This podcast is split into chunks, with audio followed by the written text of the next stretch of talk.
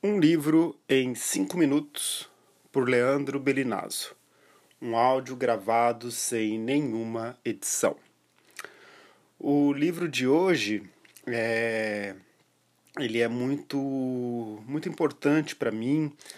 Ele foi publicado em 1970, é o livro de estreia do autor, o gaúcho João Gilberto Noll e chama-se O Cego e a Dançarina.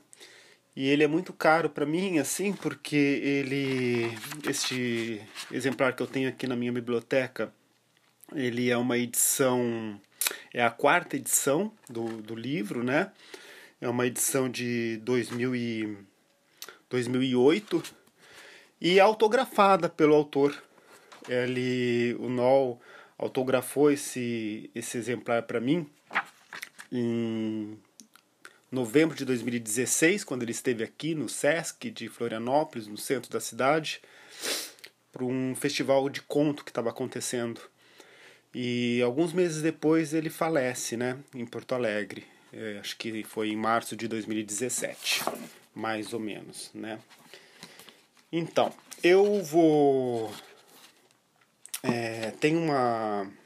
Eu selecionei pra gente algumas, algumas passagens aqui do, do livro e, e vou ler para vocês então, tá bom? Tem uma. Eu vou começar com o conto que abre o livro, que se chama Alguma Coisa Urgentemente. E nos contos do Noll, a primeira frase, o primeiro início do, do, dos contos, ela é muito importante porque ele mesmo se considerava né, um escritor da linguagem, menos da narrativa, assim, né?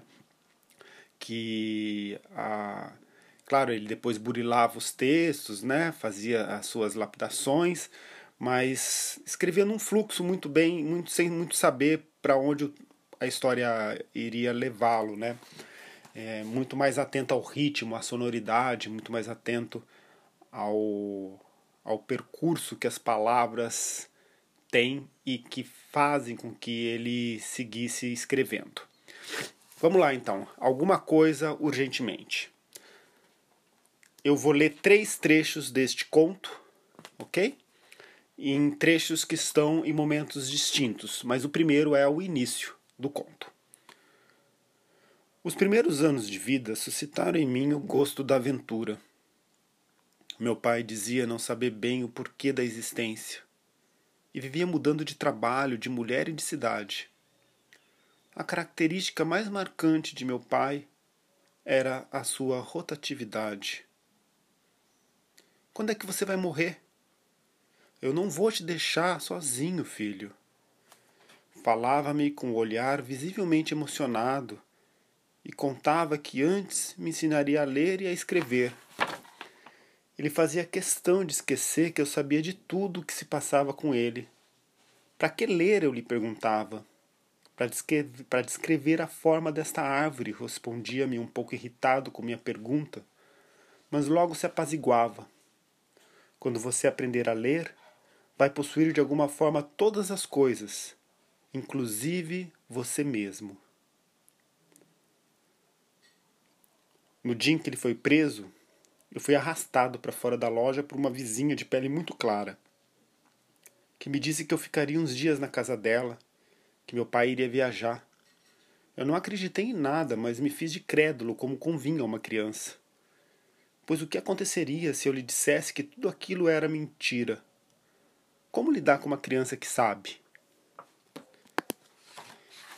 E para encerrar, eu vou ler o iniciozinho a primeira frase, o primeiro, as primeiras frases de um conto também aqui do cego e a dançarina que se chama se que chama-se cenas imprecisas.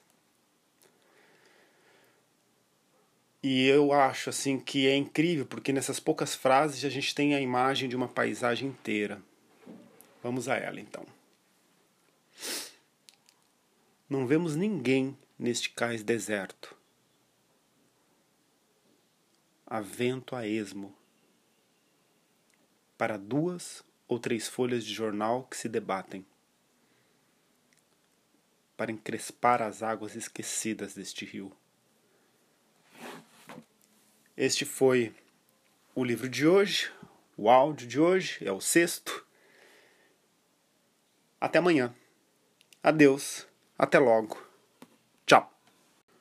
Um livro em cinco minutos por Leandro Belinazzo. Um áudio gravado sem nenhuma edição.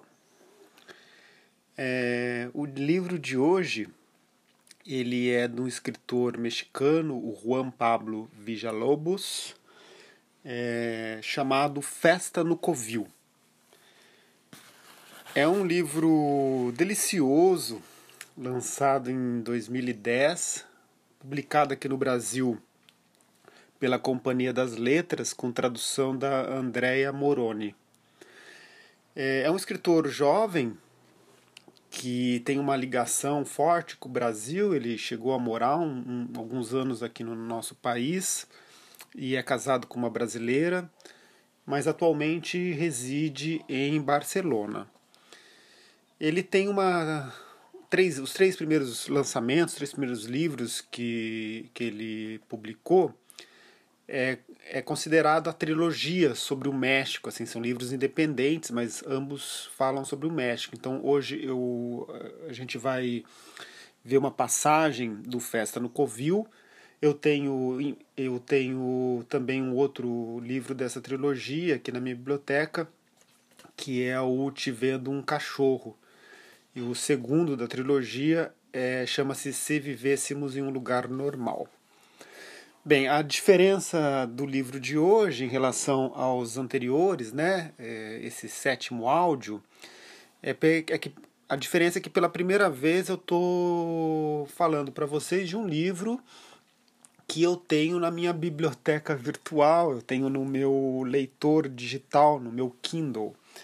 Então eu li o Festa no Covil aqui no Kindle. Por isso tem algumas dificuldades, né? Não vou poder folhear o livro, né? Porque ele está aqui digital. Então eu, eu, eu, fiz um print de, de uma passagem do livro para ler para vocês, um pouquinho mais longa, mas não tanto. E então eu vou ler só uma passagem do livro hoje, tá? Ele, ele é uma novela ele impresso talvez tenha acho que 90 páginas, né? Aqui no, no, no, digital, né? no Kindle a gente se perde em relação ao número de páginas.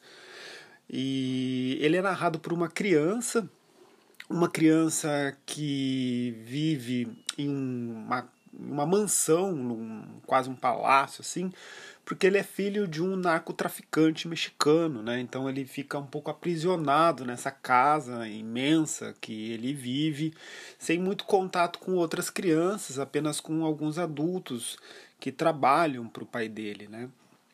E é muito interessante o, o livro, né? A história narrada por esse menino, o mundo que ele cria, né?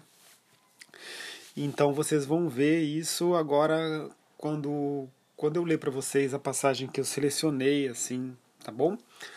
O, o, autor, não lembro se eu falei, ele, ele, ele nasceu em Guadalajara, né, em 1973.